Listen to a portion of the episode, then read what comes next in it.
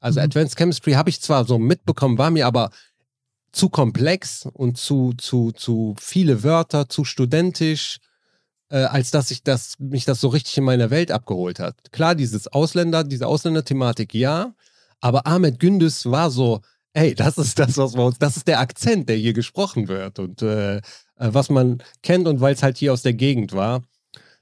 Äh, das war so die erste Berührung mit deutschem Rap. Herzlich willkommen zur neuen Folge Was ist Rap für dich? mit Nico Backspin.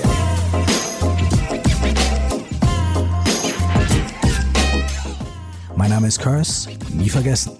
Du musst Hip-Hop lieben, als wärst du immer nur Fan geblieben. Nice, schön, dass du Zeit hast. Ja, ey, schön, ich freue mich. Was ist Rap für dich? Boah, ja, das ist direkt die Brockenfrage am Anfang. Boah, das Ganz man, bewusst so gewählt, ja. Das kann man auf so vielen Arten auch beantworten. Ne? Man kann das mhm. einmal, einmal ist es so die, die, die Musikrichtung, ähm, die, ja, die Musikrichtung äh, von Hip-Hop, ne? also als eine Säule, äh, für mich persönlich so Soundtrack zum Film meines Lebens, also zu meinem Leben selber. Es ist aber auch alles, wie ich das heutzutage mache, wie ich an Sachen rangehe, der Ausnahmeweg, so der, das hier sind die Regeln und hier gibt es noch so eine Alternative, dann brauchst du nicht unbedingt die Regeln einzuhalten.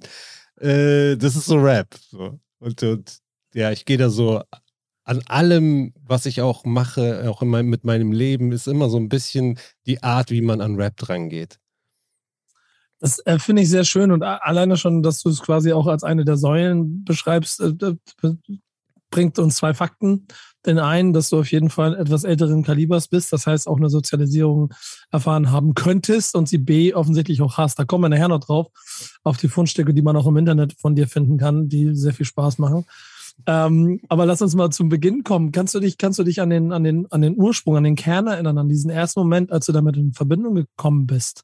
Ich, ich nenne ja. es ja bewusst immer, was ist Rap für dich, weil die Musik immer der schnellere Einstieg ist. Aber war es Rap? War es, war es Mucke? Und wer war es?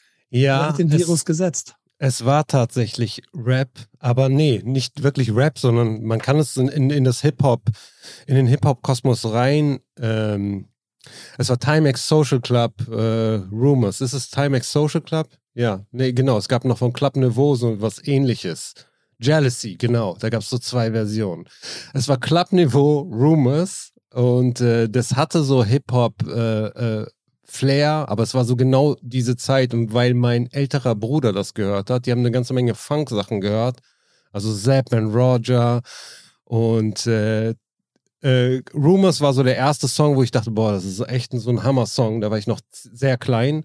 Und mit dem, also so unmittelbar danach, oder wahrscheinlich ist es schon davor passiert, ich habe es aber danach mitgekriegt, kam Breaking der Film. Und dann war für mich so ganz klar, okay, das ist jetzt gerade so eine Welt, in die will ich rein. Also gehört alles zum Rap. Der, richtige, der erste wirklich gerappte Song, den ich dann mitbekommen habe, bewusst, ist tatsächlich The Message hier, äh, Grandmaster Flash. Aber ja, alles ist krass. Das, das, heißt auch sehr, sehr früh, ne? oder? Ja, ich bin halt echt älterer Jahrgang. Ich bin letzter 70er, ich bin 79er. Das heißt, das muss so 85, 86 gewesen sein. Und äh, da habe ich das alles so zum ersten Mal mitbekommen. Es ist so verschwommen in meiner Erinnerung natürlich. Ich weiß nur so, okay, Grundschule, wir hatten so eine äh, so ein Jugendtreff, in dem auch äh, wir äh, ganz kleinen Kids immer so bis zwei, drei Uhr äh, sein durften. Und da gab es immer, lief auch immer Musik. So, das ist, wie ich das noch im Kopf habe. Es muss 85, 86. Ich habe es sehr früh mitgekriegt, das ältere Jahrgang. Da wollte ich aber auch gerade sagen, selbst dafür dann trotzdem sehr früh. Ja. So, ähm, ähm, weil das sind ja noch Momente, wo du noch nicht mal so richtig wahrnehmen kannst, was das überhaupt alles ist. So, muss, du hast ja gesagt, es ist dann am Ende so ein Mix aus allem gewesen oder so, aber mhm. hast du äh, die, diese Musik auch als etwas Neues, anderes wahrgenommen? Oder ja. war es auch eventuell der Fakt, dass die großen Dinge cool finden und man da mitschwimmt und erst später kapiert, was es ist? Ja, das ist mir sofort aufgefallen. Mein Bruder und seine Freunde, wie cool die das fanden. Und bei uns zu Hause lief halt so orientalische Musik. Ja. Und alles andere, was es so gab, war, keine Ahnung, Europe oder Duran Duran oder sowas. So ganz komische Sachen, mit denen du dich so rein äußerlich schon gar nicht identifizieren konntest. Du wusstest, okay, die, so sehe ich einfach nicht aus. Und dann war es halt bei, äh, bei Breaking, die Leute waren Latinos, die war, sahen halt eher aus wie wir. So. Da konntest du so direkt so den Anschluss finden. Und äh, das habe ich wahrgenommen, dass da so eine Nähe ist und halt wir sind halt nicht gerade, wir sind Gastarbeiter, mein Vater so einzel, einziger Versorger der Familie, äh, hat bei Bayer Dormagen gearbeitet, fünf Kinder. Wir waren jetzt wirklich nicht gerade sozial stark, so, ne? Wir waren in einer Dreizimmerwohnung zu siebt. Und in dem Film und, und in der Energie der Musik hat man das halt auch gesehen. So, es kommt wirklich so aus, aus der Gegend, wo wir auch äh, ähm, wo wir auch gerade groß werden. Also so ein äh, Jugendclub hat auch da eine Rolle gespielt. Ich glaube, erst in Breaking 2 hat das eine Rolle gespielt, aber da hat man halt gesehen, okay, das passiert so auf der Straße. Und äh, das war meine Welt. Wenn ich rausgegangen bin, habe ich das gesehen. Also das war für mich so mein, äh, ich so, okay, diese, ich habe anscheinend diese Hip-Hop-Brille an. Ja, das, ich, ich, da, boah, da steckt, da steckt so viel drin. Vor allen Dingen, weil man ja, wenn man so dann wieder zurück zu Rap geht, es da ja ganz oft auch so eigentlich diese Anfänge gibt mit in Deutschland erst Mittelschicht anfängt Musik zu machen und man in den Vierteln, in, in, in vielleicht den, den, den sozial schwächeren Bezirken, das ja offensichtlich auch da war, aber ich auch ganz oft diese Geschichten gehört habe, dass es multikulturell ganz andere Ansätze gegeben hat. Ähm, aber es äh, tief im Kern dort natürlich auch seinen, seinen Impact hatte. Und gerade weil du beschreibst, dass es eine Welt ist und etwas, was cool ist, ähm, wie viel identitätsstiftend war es? Gab es die Chance, dass anderes dich hätte beeinflussen können oder war im Prinzip relativ schnell klar, dass das dein Leben bestimmen wird? Nee, das war klar. Also es war, war einfach nichts, was so wenig von mir abverlangt hat. Ja. Und das, das ist es auch, was ich am Anfang mit den Regeln brechen meinte. Du konntest sofort ein Teil sein. Also du musstest nicht. Musik hat mich schon vorher interessiert. Ich fand auch Michael Jackson immer super und Musik generell.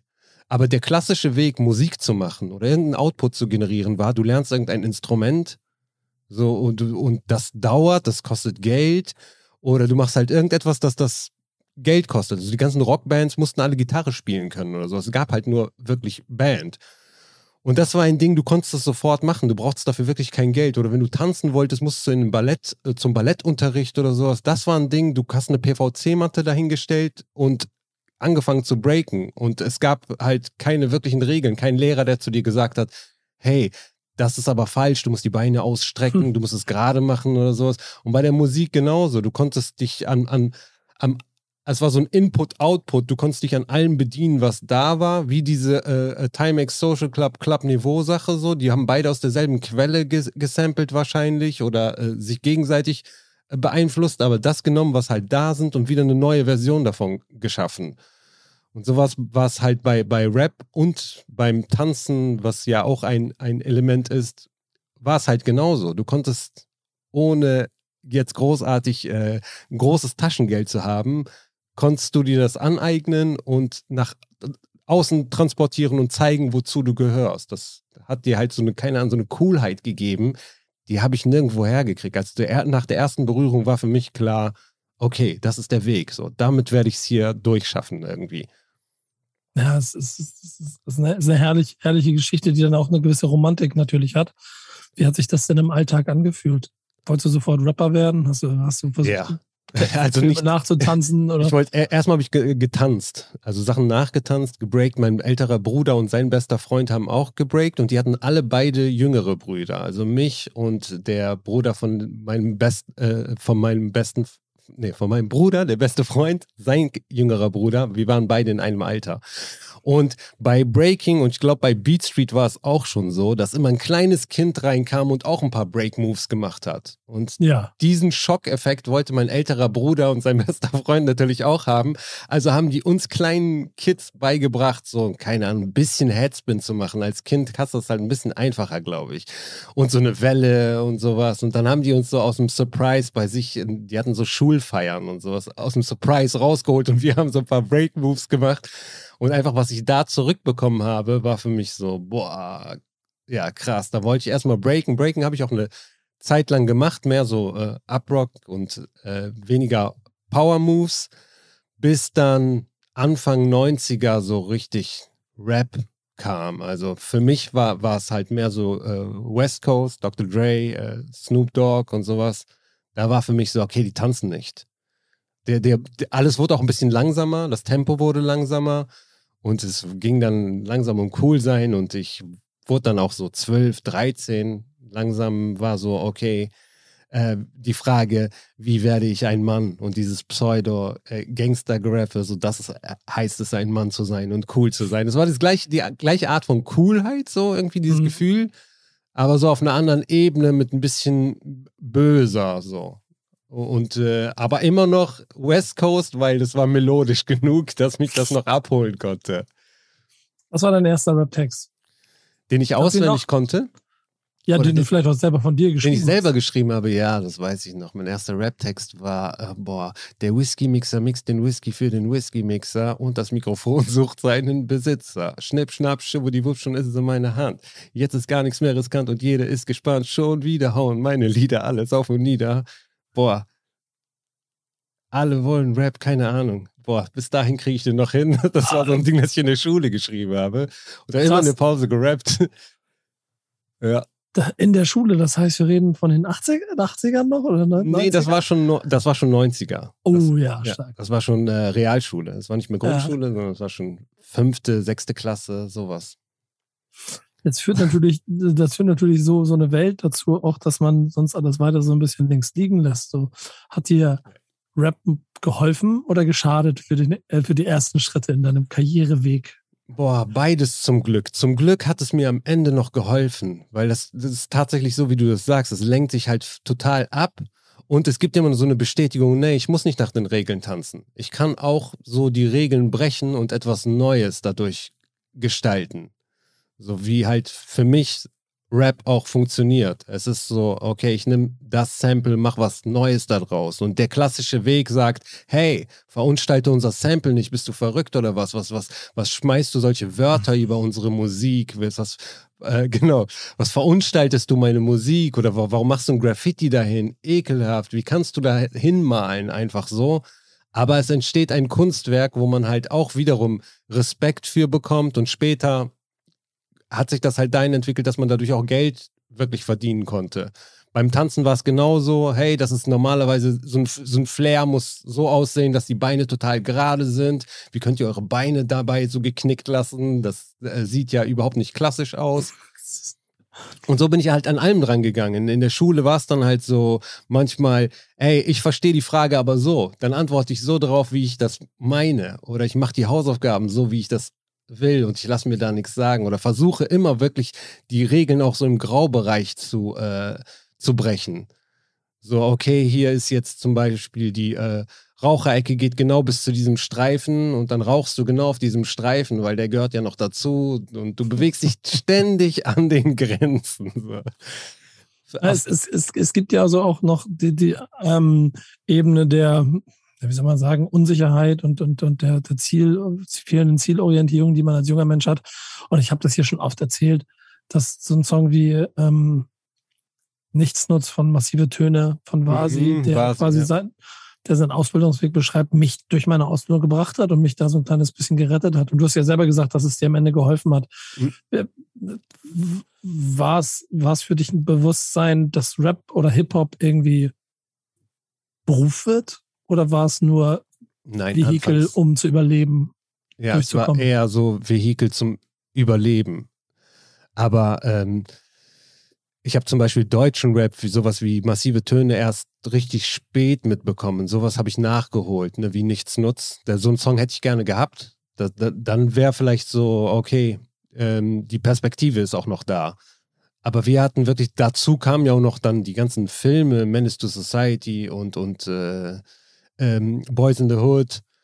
Und dann war es so dieses in, im, äh, Abhängen einfach nur. Es war halt nicht so wie in Amerika, aber war wirklich schon teilweise so an der Grenze. Also viele von Freunden, die ich von damals kannte, bei denen sind auch wirklich so, so die, die Existenzen äh, zugrunde gegangen. Ich habe zum Glück immer noch so, so ein, ja, ich hätte bessere Noten haben können, wenn ich jetzt nicht Hip-Hop begegnet wäre, weil ich eigentlich immer schon so ein smarter Schüler war.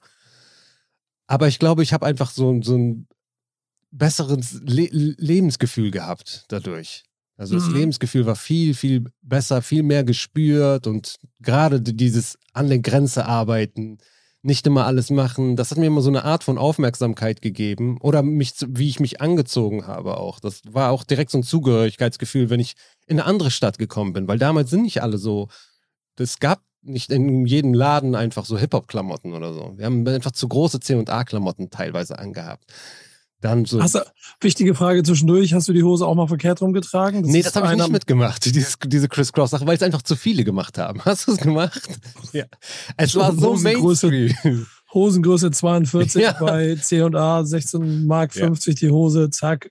Das war bei uns die ganze Schule. Latzhosen verkehrt rum, alle. Und da kamen auch noch diese ganzen äh, Starter-Jacken und sowas raus, alles verkehrt rum angehabt.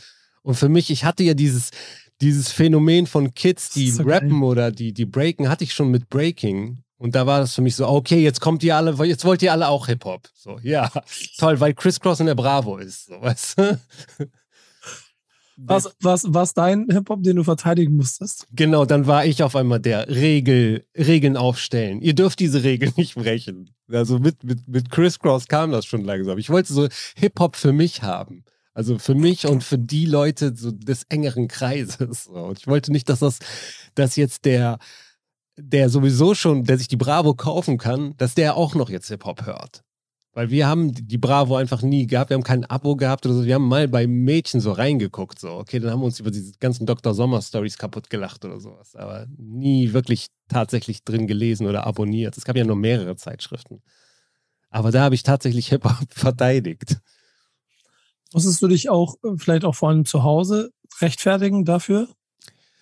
Was du da Weniger da wegen meinem? Bruder, weil mein Bruder ähm, das schon Der vor die, mir gehört der hatte hat. die Kämpfe schon ausgetragen, ne? Genau, der ist vorgerannt.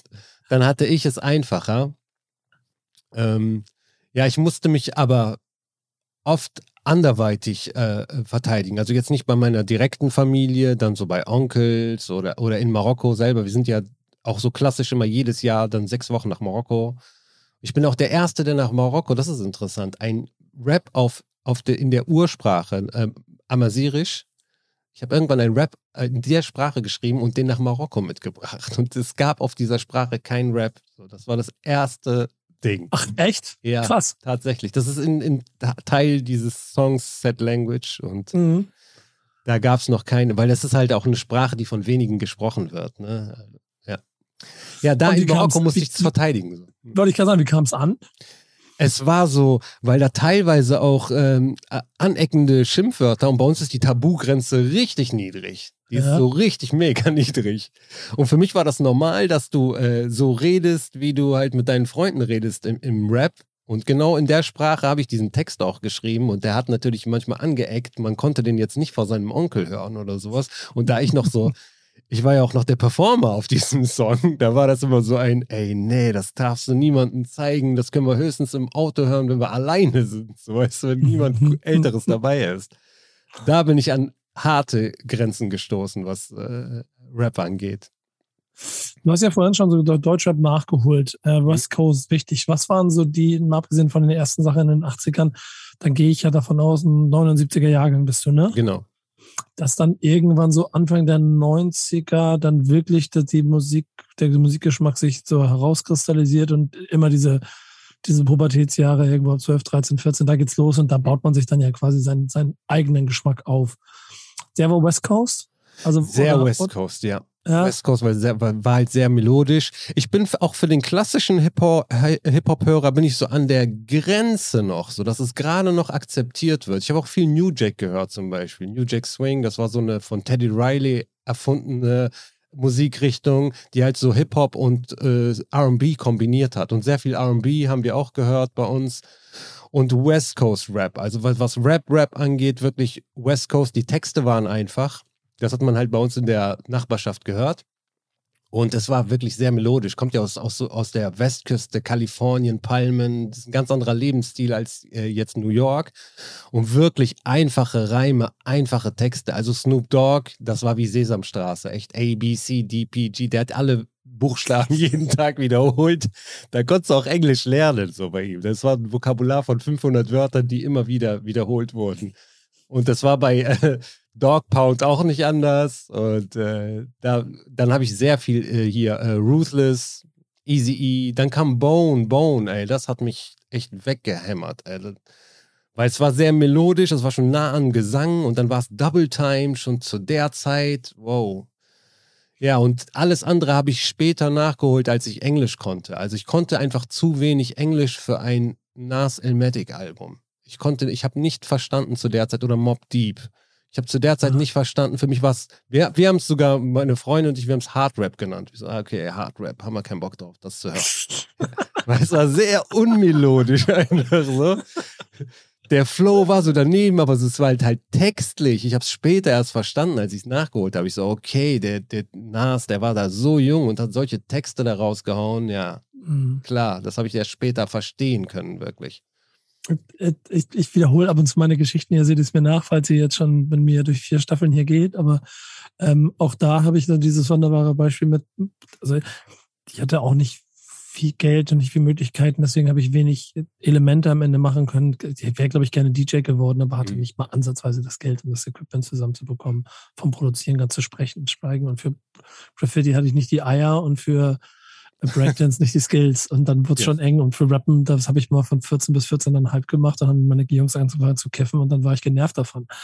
Was ich aber gemacht habe, ist Rap-Texte zu lernen. Immer wenn ich mir eine CD gekauft hatte, habe ich auch oft danach ausgesucht, dass der Booklets mit dabei waren. Also habe gar nicht, weil ich ja nicht wusste, wer das war.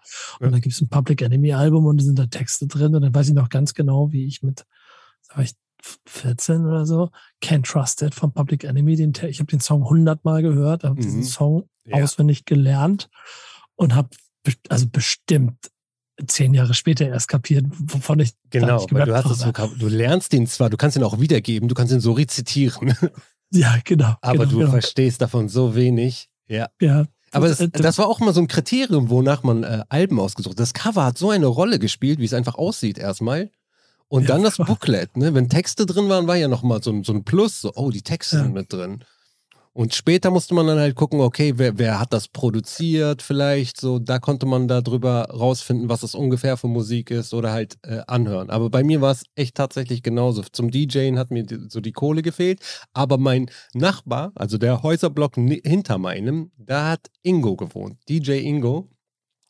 Und der schöne hat, Grüße. Ja, DJ E-Dog, Ingo, äh, schöne Grüße. Der hat mich immer mit der neuesten Musik versorgt, weil der hat immer die neuesten Platten gehabt und später war er auch äh, äh, Soldat bei der NATO und hat dadurch auch die amerikanischen Sachen bekommen, die richtig früh rauskamen. Wir, wir mussten ja in Deutschland früher immer warten, bis alles in Deutschland released war, was Filme angeht, was Musik angeht und bis du dann auch nochmal da dran kommst.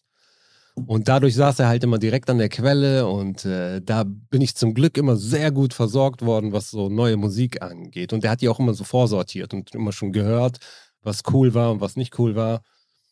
Ja. Das ist ja eine sehr wichtige Sache zu der Zeit. Ne? Ich meine, mhm. man hat so im Blinden gefischt und ich würde ja auch so ein bisschen die Theorie aufsetzen, dass ich bestimmt aus der Zeit auch viele Sachen allein deshalb cool war, weil es halt zu den vier Alben gehörte, die ich in dem Jahr ja. zu fassen gekriegt habe ähm, äh, also ein Fußschnickens-Album oh. finde ich schon ganz cool, aber ich, ich weiß nicht, ob ich es jetzt noch. Also jetzt, genau, manche Sachen sind so schlecht gealtert. Fußschnickens ja. mit, mit Shaquille O'Neal zusammen. Oh, also, oh, ich mochte immer so schnellen Rap, das musste sie ja nicht verstehen. Also, die Rhythmik hatte ich ja schon so äh, weggehauen. Dann war so, boah, krass, wie, wie schnell rappt der. Mhm. Und so Comic-Elemente, es war schon fast wie Slapstick. So. Du musst nicht die Sprache verstehen, um den Rap zu verstehen.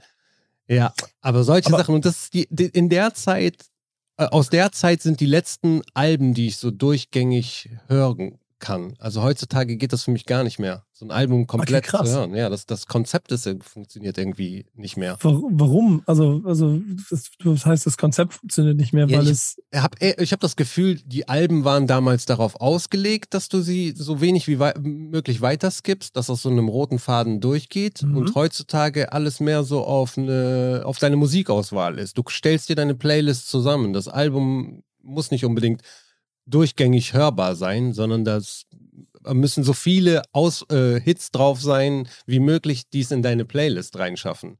Und damals war es so, keine Ahnung, Doggy Style von äh, Snoop konntest du so durchlaufen lassen. Auch zwischendurch kam ja nicht nur Musik, sondern kam, dann kam so Radiodurchsagen, kurzes Skit und äh, da ist total viel passiert. Das war wie so ein Film. Aber ich bin auch, ich höre auch nicht mehr so intensiv wie damals, muss man dazu sagen. Es kommt einfach zu viel raus. Ich habe auch gar nicht mehr die Zeit, mir jetzt ein Drake-Album zusammenhängend anzuhören oder so. Hm, da, da werden wir auch sicherlich nochmal kommen, wo es das Ganze dann aufgehört hat. Wir sind ja aber, ich mag ein bisschen das chronologische Rumgespiele mhm. hier. Und ähm, ich baue ja gerade die Geschichte auf von einem Baneister, der ja auf jeden Fall durch und durch Hip-Hop ist ähm, und dem ja auch klar ist, gut, ähm, das bringt mir äh, auf jeden Fall was für mein Leben, den Kram hier zu machen. Dann wirst du irgendwann erwachsen und dann fängst du an, den Plan als Rapper durchzuziehen, oder? Also von, vom Jugendalter bis so Anfang 20 dachte ich wirklich, ich werde irgendwann Rapper. So, das, das, wird, das wird tatsächlich ein äh, so Beruf. Ja, auch anfangs so Sachen nachgerappt und dann ging es ziemlich flott mit ähm, ähm, äh, deutschem Rap, also äh, Ende 90er. Das habe ich tatsächlich alles richtig mitgenommen. Ähm, ja? Ja, weil äh, du, wenn du nach Hause gekommen bist, es gab halt irgendwann kam Viva, dann kam Freestyle mit äh, Torch und ähm, Scope. Genau, und wie hieß sein DJ? Mann. Style Wars. Genau, mit, mit äh, DJ Style Wars war da auch noch mit dabei. Genau. Und äh, das wurde dann abgelöst durch World Cup, dann kam Mix Raw Deluxe, und da habe ich mir immer angeguckt, was geht in Deutschland ab. So. Und, und man muss dazu sagen, so Mitte 90, Ende 90er kam bei uns direkt aus Ratingen, ich komme ja aus Neuss, Düsseldorf ist direkt nebenan, also man, man wohnt wie in Düsseldorf, kam aus Ratingen Fresh Family.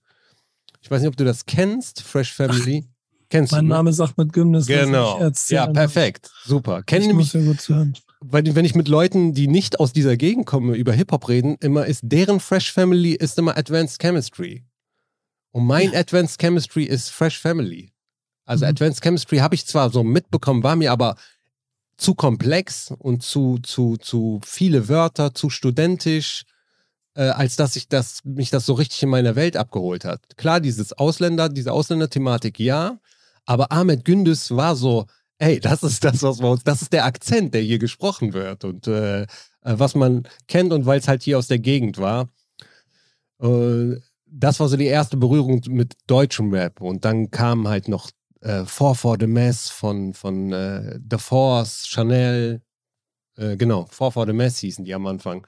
Das war auch so ein Ding, wo ich dachte, boah, ey, das, so müsste deutscher Rap eigentlich klingen. Das hat mich so voll abgeholt. Und dann langsam mit, äh, habe ich einen Zugang zu Freundeskreis, massive Töne, wie gesagt, habe ich dann nachgeholt. Afrop hat uns hier abgeholt. Sammy Deluxe war dann Feierabend. Dann war mhm. richtig so, okay, das ist das Level. So, so, das klingt gut, das ist deutsch, es ist so vom Flow her und von der Energie total ähm, wie amerikanischer Rap.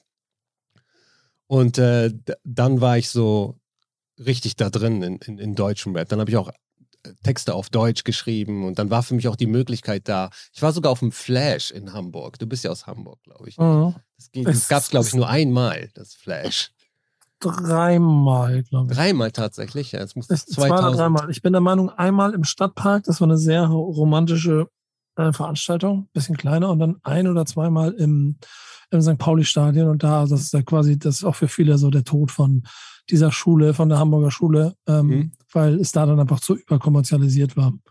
Ja, und also es war schon bisschen, groß, da waren auf jeden Fall, da war, da war Sammy mit dem kaputten Fuß und der Krücke. Ja, ja. Das und, flasht. Und über 20.000 im Millantor-Stadion. Und ich stehe da auch und denke mir irgendwie so, nee, das ist nicht mehr, das ist nicht mehr das. okay, da warst du ja auch in dem Verteidigungsmodus. Hundertprozentig im Verteidigungsmodus. Ähm, ich, ich feiere, dass du, dass du da Neues Rating äh, und Ahmed Gümnitz, also, also äh, Ahmed, Ahmed Gündüz, ne? Nicht mhm, Ahmed genau. Gündüz, Ahmed Gündüz, äh, mit, mit reinbringst, was ich, äh, was ich einen total wichtigen Song finde. Und du hast vollkommen recht, der ist, glaube ich, sogar ist nicht noch vor Fremd im eigenen Land rausgekommen? Für mich oder? gefühlt ja, als, als ob ich ja. den davor mitgekriegt habe. Aber ich könnte, meine Erinnerungen sind zu verschwommen, um dafür jetzt meine Hand ins Feuer zu legen. Aber für weil mich war es das Erste.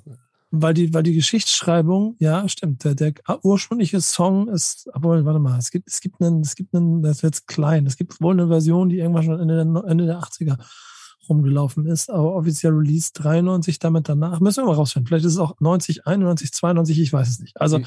Äh, da möchte ich mich jetzt nicht aufs Glatteis bewegen. Das, das gebe ich Frank Schacht als Auftrag. Der findet das raus. Pass mal auf. Ich mache jetzt eine Sache während dieses Podcastes und frage ihn mal ganz kurz nebenbei.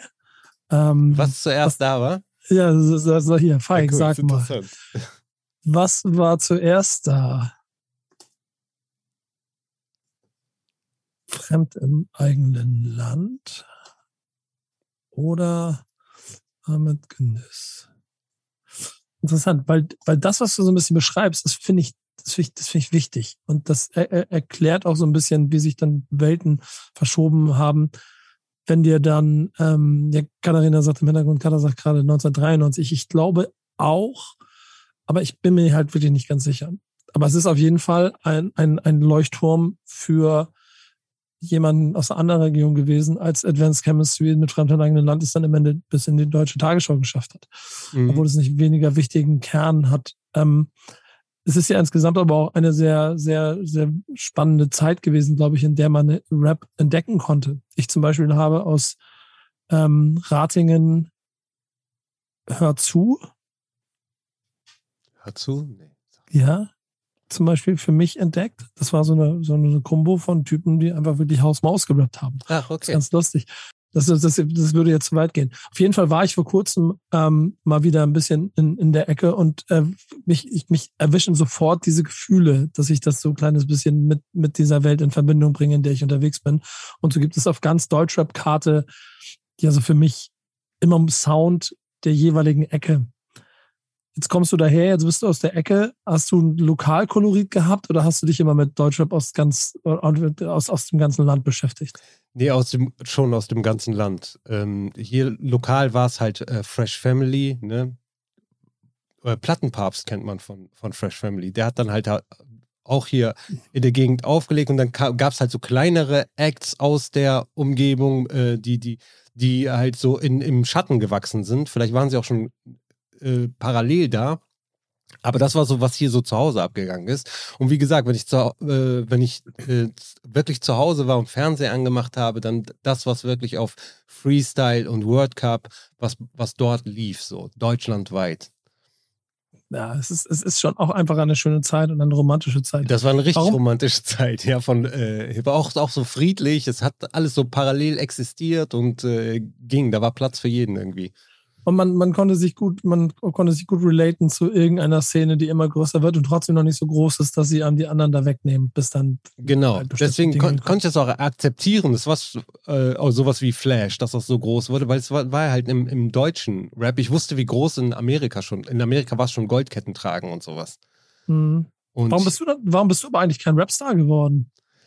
Mir hat das irgendwann gar nichts mehr gegeben. 2005, 2006 so, dann habe ich gemerkt, okay, das tut mir auch gar nicht mehr gut. Da war die Energie auch nicht mehr, die Energie von Rap war auch nicht mehr so wirklich positiv, sondern das war wirklich so, dass teilweise Freunde von mir, die gerappt haben, so kriminell, kriminell wurden, so nachgeholt, einfach durch die Texte. Normalerweise redet man ja von der Welt, die kriminell ist und gibt die in seinen Texten wieder.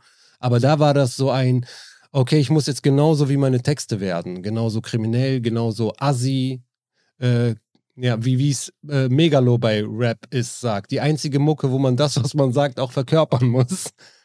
Und der Drang so, und das war mir irgendwann zu viel, obwohl meine Texte waren zwar immer sehr witzig und alles, aber Hip-Hop hatte halt einfach so ein, gerade deutscher Rap hatte dann so einen wirklich ähm, äh, ekelhaften Ton langsam gekriegt. Der ist so ein jugendlicher Frecher geworden. So vorher war es so romantisch, so war, war ein Kind, was süß war und die ersten Gehversuche gemacht hat. Und jetzt wurde der so ein pubertierender, ekelhafter, frecher Dude. So. und da war für mich so, okay, ey, das, das ist gerade nichts für mich. Und zeitgleich zu diesem Upturn gegenüber Rap 2006 bis 2013, 14 war das, glaube ich, so, dass ich gar nichts mehr aus Deutschland gehört habe sogar. Zeitgleich dazu kam halt äh, für mich so Comedy, dass ich Stand-up-Comedy fand ich auch schon vorher immer cool, war für mich sehr nah an, an äh, an Rap. Äh, aber das war etwas, das mir so lag, so und dass ich wahrscheinlich unterbewusst auch immer viel mehr wollte oder das eigentliche, was ich eigentlich erreichen wollte, so mit, mit Leute zum Lachen bringen, positive Energie und äh, das hat mir dann halt so viel gegeben, dass Rap keine Rolle mehr gespielt hat als Berufswunsch. Ne? Da Und ich hatte halt immer dieses Plan B, Schule trotzdem fertig gemacht und äh, studiert. Und dann war Rap halt immer mehr so, okay, ey, dass das damit funktioniert, ey, das ist so unwahrscheinlich. Und selbst wenn, wie lange werde ich das machen? So, wie lange kann ich mich damit ernst nehmen? Wie Echo Fresh, äh, Cool Savage äh, gedisst hat mit, ey, du bist fast 30. Genau, richtig. Jetzt, jetzt sitzen wir beide hier mit äh, über 40. Und genau, und Dr. Dre sitzt noch mit uns da auch ja. und, und ja. LLQJ und die sehen tatsächlich immer noch so aus wie früher. Es gibt diese, wir dachten ja alle als Jugendliche, wir wachsen da irgendwann raus und dann haben wir, ziehen ja. wir einfach all of a sudden, so ziehen wir so Anzug an. So ohne Grund. Obwohl wir nicht weil, bei der Bank Weil wir es müssen. Genau. Weil wir es müssen, weil müssen. Aber, aber wie sieht deine Diskografie aus, wenn ich jetzt mal suche? Mhm. Ähm, gibt es eine Spotify-Playlist, da gibt es einen Spotify-Account von dir, wo deine ganzen. Ja, da sind ein paar Songs, Songs drauf. So sechs, sieben ja. Songs gibt es einen Spotify-Account. So, ja, die sind doch da drauf. Bis 2000, der müsste gehen so von 2003 bis 2006, 2007 würde man wahrscheinlich auch noch was finden. Ja. Und äh, bist du, bist du stolz auf Nummern wie Dirty Düsseldorf oder innerlicher Konflikt? Ja, innerlicher Konflikt ein bisschen mehr, auf jeden Fall. Ja. Dirty Düsseldorf bin ich stolz drauf, dass es so der Vorreiter von, von Crunk und, und, und ähm, ähm, Double Time äh, war, weil man muss immer bedenken, die Zeit, in der das rauskam, aber der ja. Text ist Kokolores so. Der hört sich geil an. Der ist genauso wie meine Anfangs-Rap-Zeit. Hört sich geil an, geiler Flow, aber nichts gesagt am Ende. Und bei innerlicher Konflikt ist es mehr so etwas, das ich gesagt habe, aber der, die, die Art, wie heutzutage würde ich es lieber mit Comedy machen. Also dieser Konflikt von Kulturen habe ich ja auch später, wurde ja auch so, so mein Hauptthema. Ja. Ja. Aber es ist nicht so, dass ich das höre und denke, wow, was ein Meisterwerk, sondern die sind eher darauf, weil mich sehr viele Leute angeschrieben haben, die mich von da, die die Sachen noch kennen und immer, ey, wo kann ich das hören? Dann habe ich mir gedacht, okay, ich mache es irgendwann mal auf Spotify drauf, so, da kann sie halt, wer sie noch hören will, hören. Die wurden ja teilweise auch released, so. Ja, die sind, sind alle hier so äh, zur Verfügung. Finde ich auch einen sehr schönen ähm, also Zugang, ehrlicherweise. Auch den Mut, die Sachen immer noch so zu veröffentlichen, weil ansonsten könnte man auch den Mantel des Schweigens drüber legen. Aber ja. gerade sowas wie Sad Language ist ja schon spannend, weil es dann, also das ist ja dann Hip-Hop in seiner Urform eigentlich, dieses Multikulturelle da drin. Ja. Und du hast ja vorhin an ein paar Stellen auch schon gesagt, dass es dich so geprägt und der, dich gerettet hat und sowas alles. Was ist denn durchge durchgedrungen bis heute oder was ist hängen geblieben äh, von Hip-Hop für dich, also äh, als Kultur? Dieses, ist es dieses Multikulturelle, dieses Gleichsein? Ja, das auch, ne, dass man gar nicht mehr geguckt hat. Ich, das hat bei uns so wenig Rolle gespielt, nachher, woher äh, man gekommen ist. Eher so der, der äh, äh, Status, wo du bist, so von der Klasse. Wenn du Unterrichtsschicht bist, dann war es eher so äh, Hip-Hop. Aber das hat später mit deutschem Hip-Hop, hat sogar das keine Rolle mehr gespielt. Weil auf einmal waren so die Leute, die gerappt haben, waren äh, absolute Beginner und sowas. Da war es egal dann. Ähm, das habe ich auf jeden Fall mitgenommen, dass das überhaupt gar keine Rolle spielt. Und dann die, wie gesagt, die Art, wie ich an allem drangehe. Wir haben halt äh, Stand-up-Comedy später gemacht. Wir haben Stand-up-Comedy tatsächlich so gemacht, wie man Rap macht, wie man Hip-Hop macht. Input, Output. Also sehr viele Sachen uns angehört am Anfang, dann versucht, wie unsere äh, Vorbilder zu klingen, genau wie es bei Rap auch ist. So. Und, und äh, äh, Sachen halt so ähm, aus Sachen, die da sind, etwas Neues zu erschaffen und aus der eigenen, äh, aus der eigenen Bubble raus, so mehr oder weniger, aus der eigenen Schicht raus, wie es in, in Amerika ein Death Comedy Jam war. Und so gehe ich immer noch an Sachen dran. Also äh, man muss nicht immer den klassischen Weg, so, sondern man kann durch Input einen neuen Output erschaffen und äh, einen Weg finden, der jetzt nicht klassisch ist. Bei Comedy war es auch so, dass man eigentlich den klassischen Weg gehen musste in Deutschland über den Quatsch Comedy Club und Nightwash und bei so Wettbewerben anfangen, bevor man überhaupt äh, auf eine Bühne in Deutschland kann. Und das haben wir auch so mit, mit Hip-Hop-Tools, bin ich das so umgangen. So. Ey, das finde ich auch schön beschrieben, weil es auch genau mein Kontakt zu Rebel Comedy ist.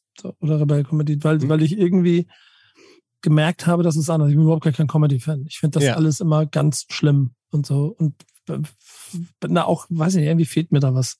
Ja. Und trotzdem war ich immer sehr beeindruckt und hatte auch sehr viel Spaß. Ich war auch zu den ersten Zeiten auch ein, zwei mhm. Mal dabei. Ich habe deshalb auch immer noch eine eine, Du hast eine Wette eine Wette offen. offen. Genau, Ja, richtig. genau. Ich, ich hab, muss immer noch ein Stand-up. Ich glaube, ich werde es in meinem Leben nie machen, weil ich nicht, Die Zeit ist einfach nicht da. Also, ja. Ja, ähm, mich blamieren müsste kurz, um die Leute abzuholen. In, in, in einem Kontext heraus ähm, ist dann übrig geblieben, dass ich einmal ein Stand-up-Programm im Rebel Comedy äh, Setup machen muss und meine erste Zeile wurde mir auch schon äh, quasi vorgeschrieben. Ich heiße Nico, Ach Das so, ich dann ja. als Nico aussprechen. äh, äh, was das bedeutet, könnte ich jetzt hier googeln.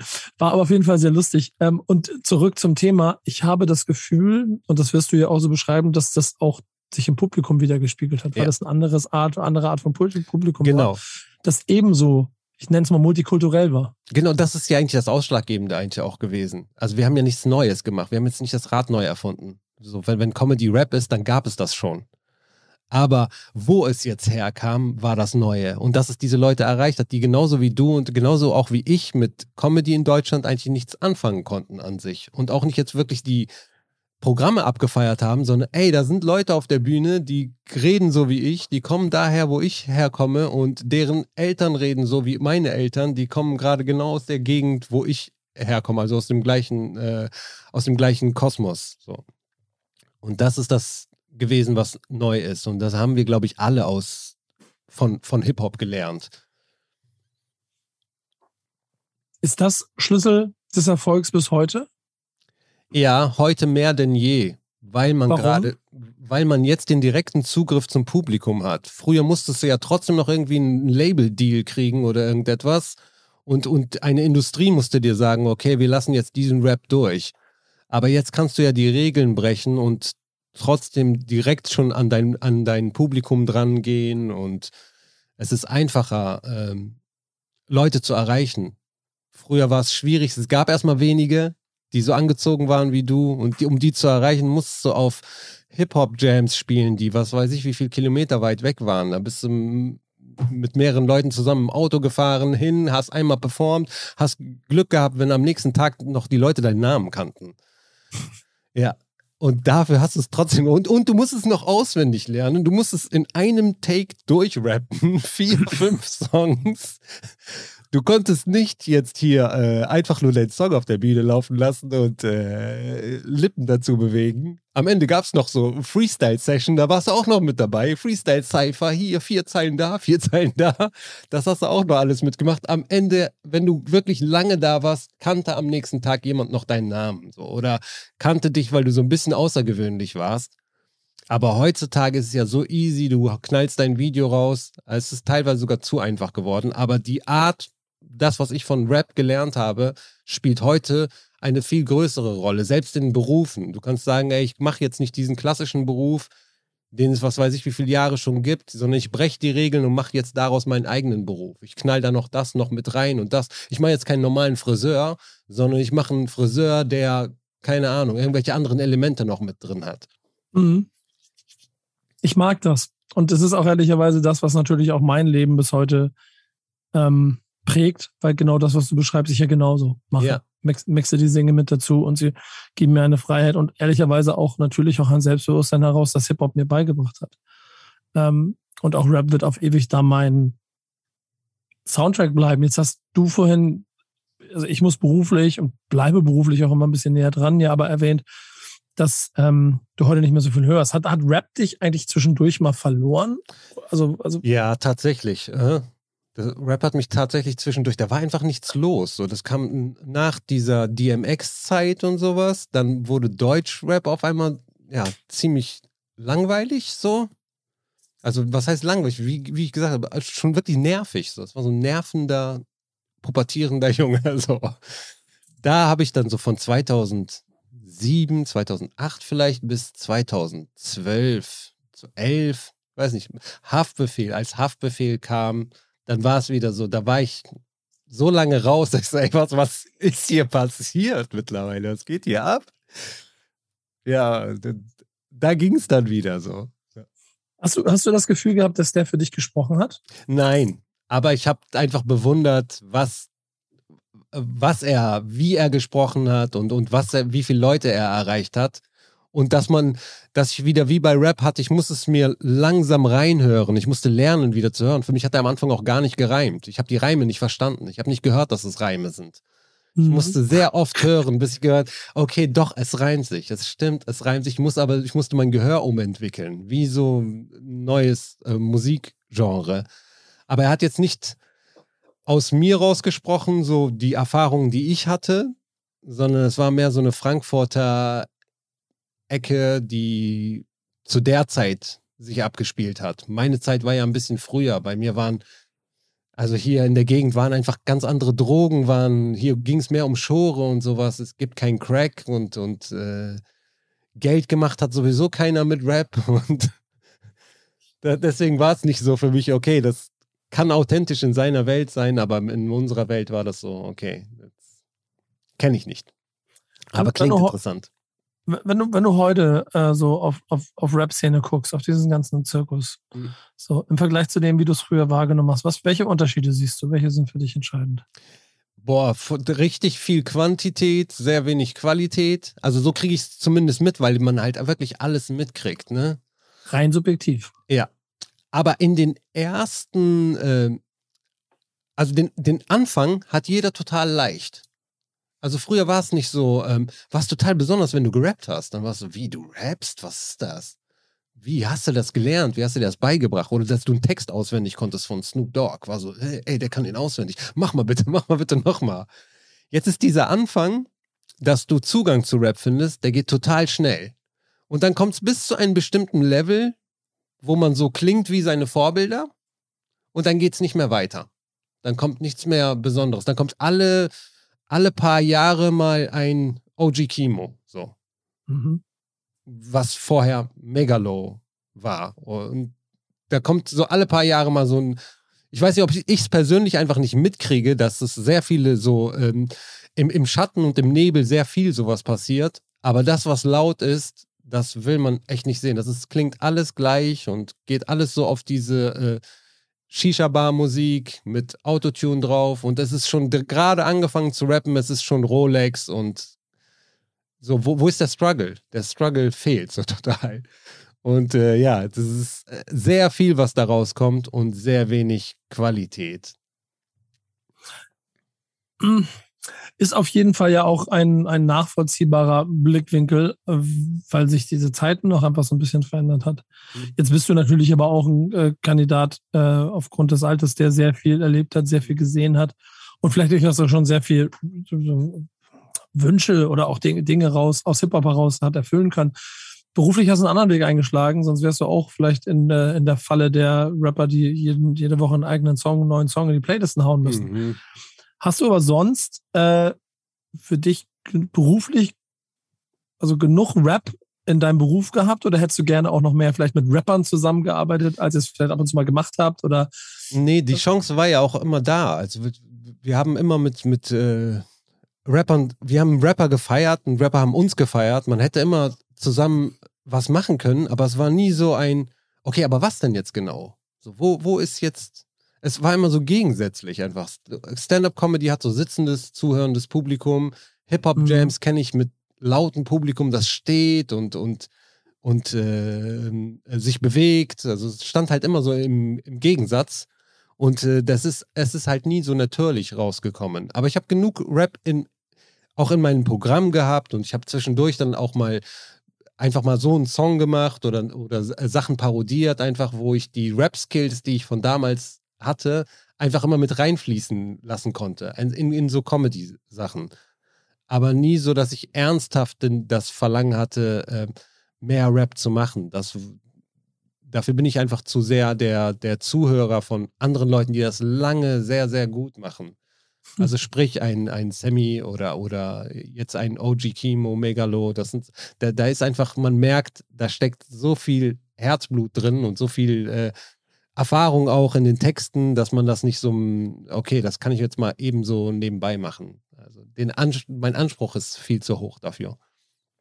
Ja, das ist auf jeden Fall auch ein sehr wichtiger Punkt. Ähm, ich glaube, man muss auch diesen Anspruch immer bewahren, weil sonst verliert man so ein kleines bisschen vielleicht auch diesen Kern von dem, was Hip-Hop für einen selber ausmacht. Mhm. Und ich, mer ich lerne dich jetzt ja als jemanden kennen, der durch und durch Hip-Hop ist und nicht nur Rap-Fan. Ja. Dieses Format ist ja so ein bisschen so auch aufgebaut, dass es für beide Seiten gelten soll. Ähm, ich habe Richtung Abschluss immer so eine Frage, die, ähm, das sind so, ich, nehme noch zwei Fragen mit, ähm, die so ein bisschen nochmal abklären sollen, wo man denn da steht. Den größten Fan-Moment in deiner Rap-Welt. Kannst du dich dran erinnern, was das war? Boah. So jetzt, ja, okay. Jetzt in real life, in real, Real- life, real life. Real Life Privatperson bin nicer. Ähm, ich glaube 2008 haben wir mit Rebell Comedy so die ersten Videos rausgehauen. Und mein bester Freund, mit dem ich aufgewachsen bin, haben, ist der Cousin von Afrop. Afrop ist sehr gut mit Sammy Deluxe befreundet. Und Sammy Deluxe hatte diese Videos gesehen und mochte, was da passiert bei Rebell Comedy. Das war bei ihm diese Dis, wo ich herkomme, Zeit, glaube ich. Nur ein bisschen Ja, okay. früher. Ja. Irgendwann steige ich, wir waren am struggeln, also es war noch gar nichts, es war so dritte, vierte Show, wir haben es einfach gemacht, Internet aufgenommen, raus auf YouTube und einfach nur so aus Spaß. Steig aus der Bahn aus, klingelt mein Handy, hallo, hier ist Sammy. Ich so, was? Ja, ich habe deine Nummer von Afrop, der hat die von Haben und ruft tatsächlich nur an, um zu sagen, ey, ich verstehe, was ihr da macht, es ist cool und ich feiere das. Hammer einfach nur so, ich später aufgelegt, ey, was ist das jetzt gerade echt passiert? Das war so, glaube ich, der größte Fan-Moment, weil ich Sammy Deluxe echt so mega abgefeiert habe. Und seitdem immer in Kontakt geblieben, tatsächlich. Also bis hin zu, ich habe bei ihm vor äh, das letzte riesige Konzert, was sein Geburtstag und Release war und alles gleichzeitig ähm, äh, die Show eröffnet ähm, war bei ihm im, im Hamburg in seinem Podcast immer wieder zwischendurch oder er war hier in Köln immer wieder seine Konzerte besucht. Und das war für mich ein riesen Fan-Moment einfach so, ey, krass, so der ruft an, das war für mich eine Bestätigung, okay, wir sind auf dem richtigen Weg, weil ich, ich wollte nicht die Bestätigung jetzt von äh, ähm, einem, keine Ahnung, äh, äh, wie heißt der, Quatsch Comedy Club haben oder sowas. Ne? Von einem deutschen Comedian wollte ich jetzt nicht unbedingt, da, da waren wir so rebellisch gegen. Und dann von der Richtung so eine Bestätigung zu kriegen, war für mich so nochmal richtig Feuer. So, ey, ist ja cool, Hammer. Groß, groß, großartige Geschichte, wirklich. Ähm, und beschreibt aber auch ganz schön, was du hier heute ähm, mir erzählt hast. Mhm. Dann bei all der Liebe trotzdem Fan bleiben. Das ist etwas, was ich bis heute mir halte. Was ich auch immer wieder versuche aufzufrischen. Ja, was manchmal auch schwer ist, ne? Man muss sich immer wieder, ja, so gerade bei, bei neuen Sachen, die rauskommen. Also früher war es einfacher, zugänglich zu sein für, für neue Sachen. Weil ich bin, ich bin Fan von allem, wovon ich früher Fan war. Wie gesagt, manche Sachen sind schlecht gealtert, so Fußschnickens oder sowas, wenn man es jetzt Mhm. hört. Aber manche Sachen sind so, also äh, Dogfood oder Doggy Style, wenn ich das anhöre, es ist immer noch Fan. Es ist immer noch Fan-Moment, so. Immer noch. Aber schwierig für neue Sachen. So, okay, man ist, ich habe jetzt auch nicht mehr den Rhythmus wie früher. Du gehst zur Schule und danach hast du total viel Zeit. Jetzt bist du selber, hast du selber eine Familie und bist selber Familienvater und dann hast du hast so wenig Zeit, in der du dir so ein, keine Ahnung, OG Chemo-Album oder sowas intensiv geben musst, weil du hast ja gesehen, wie oft du dir alleine Public Enemy angehört hast oder wie oft ich Sachen gehört habe. Also ein Album war wirklich so drei Jahre hören war normal. Es war nicht so dieses Schnelle. Und jetzt ist heutzutage, okay, mal hören, was ist Neues rausgekommen, ist da was für mich dabei? Und so ein bisschen oberflächlich. Also man muss sich selber mal zwingen, sich die Momente zu nehmen, Fan zu bleiben. Ich will es behalten. Und ich mache das ganz wenig an Namen oder an Künstlern fest, sondern vielmehr an einem Grundgefühl, das ich immer haben möchte. Ach, cool. ähm, an einer Stimmung, einer, einer, wir sind, wir reden jetzt ja über Hip-Hop, wir beiden hier, das ist an einer Haltung, an etwas, was ich gerne auch immer suche und finde. Und da ist dann weniger der aktuelle Single X von Künstler Y für mich relevant, sondern das mag ich in meiner Arbeit gerne, vielleicht auch einfach auf Menschen zu treffen, die die gleiche Intention, vielleicht einen unterschiedlichen Weg haben, aber irgendwie im gleichen Kern ähnliches wertschätzen wie ich, auch wenn sie vielleicht aus einem anderen Jahrgang, aus einem anderen Land und auch vielleicht auch aus einer anderen Sozialisierung kommen. Und trotzdem haben wir irgendwie eine gleiche Brücke. Das werde ich immer in mir behalten und das liebe ich. Und wenn es dazu dann Soundtrack gibt, dann äh, ist das entweder der alte, den ich habe, oder ich entdecke immer mal wieder neue Sachen. Mhm. Ich, ich erzähle vielleicht hier auch manchmal das Gleiche für Leute, die es häufiger hören, aber ähm, durch London zu fahren, für die NFL dort zu arbeiten und dann dort für mich eine Playlist mit UK-Rap Mhm. zu feiern und zu fühlen, ist für mich ein geiler Moment, weil die Stadt mir dann das wiedergibt, was ich vielleicht Jahre vorher gar nicht so gefühlt wie habe. das ist, Soundtrack. ja, und das ist mal wieder Fan sein davon, dass ich einfach durch diese Straße denke, ja Mann. Und das hatte ich auch, als ich in New York oder wenn du durch LA fährst und keine Ahnung, hörst, hörst wenn, ich, wenn du Kendrick in LA hörst, hört er sich anders an, als wenn du ihn in Hamburg hörst. Ist einfach so. Ähm, aber deswegen zitiere ich da auch immer gerne, du musst Hip-Hop lieben, als wärst du immer nur Fan geblieben. Mhm.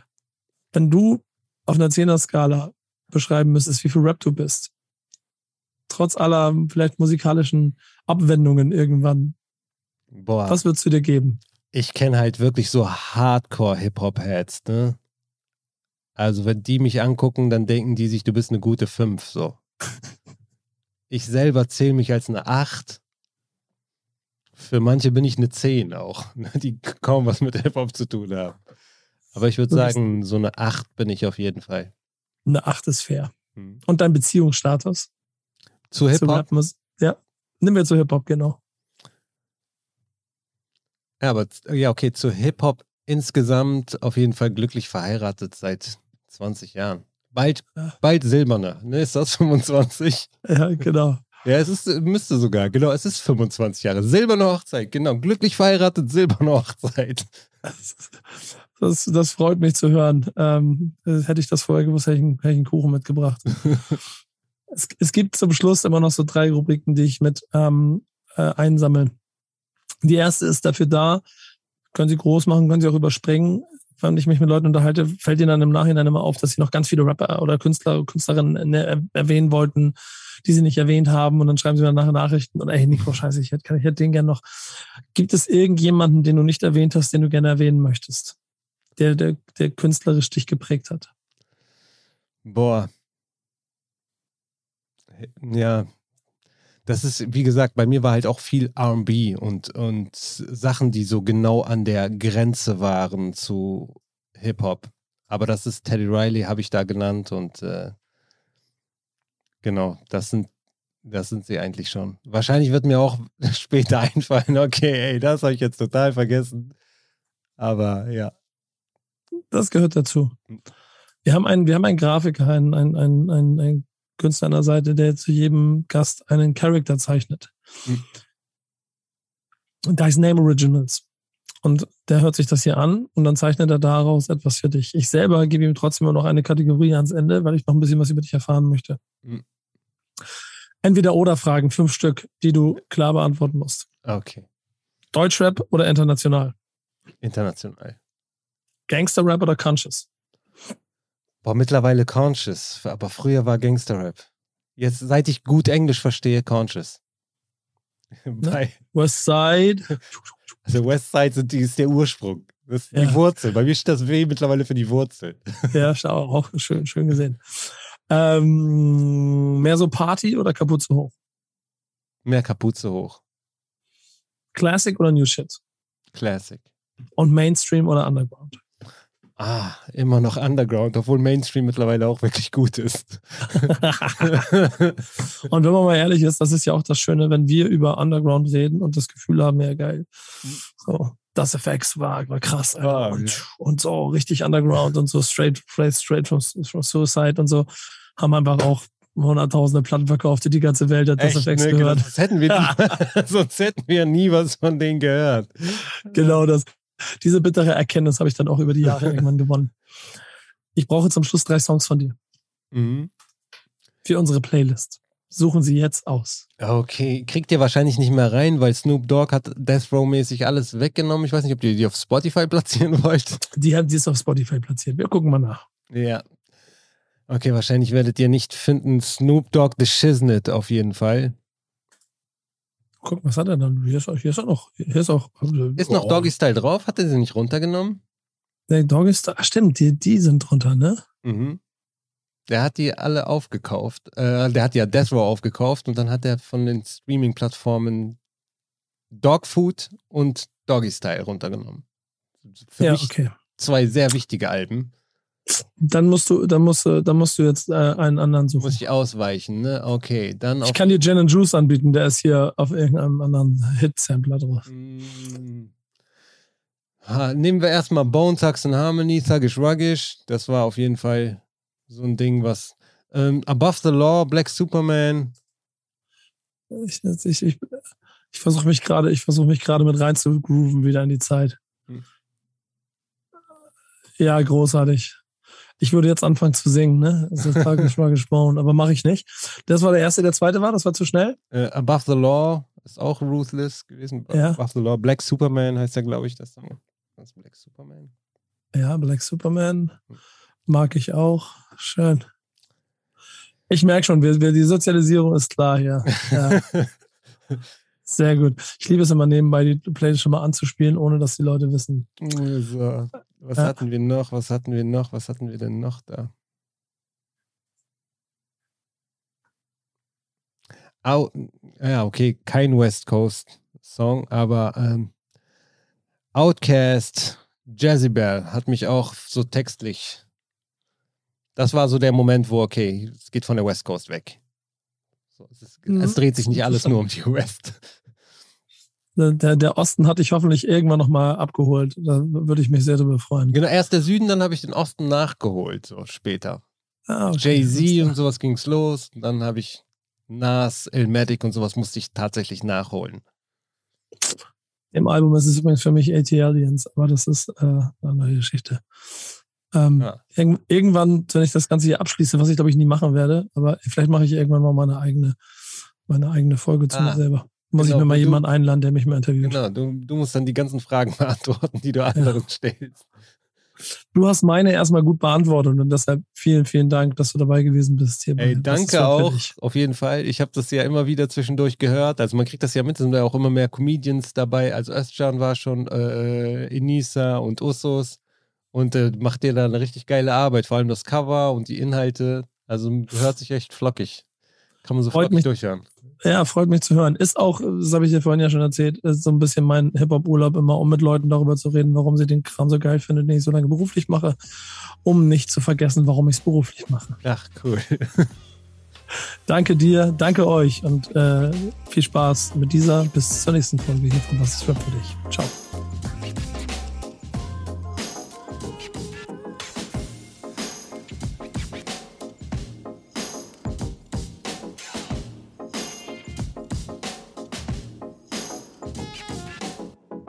Dieser Podcast wird produziert von Podstars bei OMR.